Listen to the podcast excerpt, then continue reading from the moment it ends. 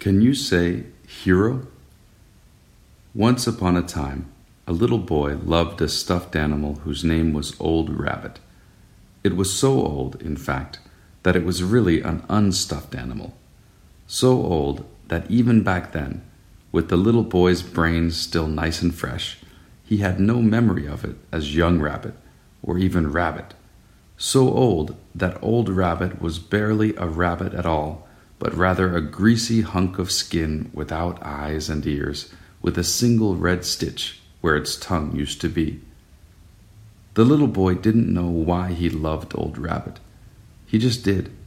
And the night he threw it out the car window was the night he learned how to pray.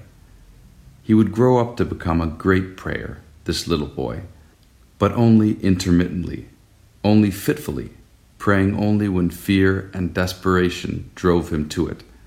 And the night he threw Old Rabbit into the darkness was the night that set the pattern, the night that taught him how.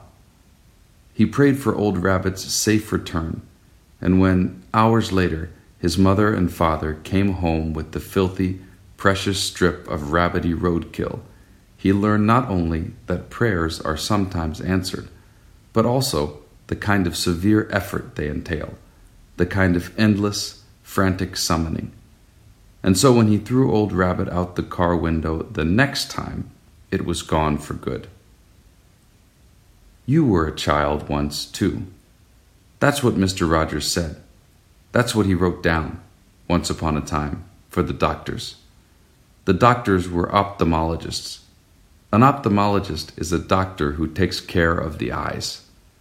Sometimes ophthalmologists have to take care of the eyes of children, and some children get very scared because children know that their world disappears when their eyes close, and they can be afraid that the ophthalmologists will make their eyes close forever.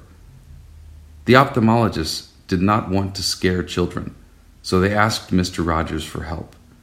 And Mr. Rogers agreed to write a chapter for a book the ophthalmologists were putting together a chapter about what other ophthalmologists could do to calm the children who came to their offices. Because Mr. Rogers is such a busy man, however, he could not write the chapter himself, and he asked a woman who worked for him to write it instead. She worked very hard at writing the chapter until one day she showed what she had written to Mr. Rogers, who read it and crossed it all out and wrote a sentence addressed directly to the doctors who would be reading it. You were a child once, too. And that's how the chapter began.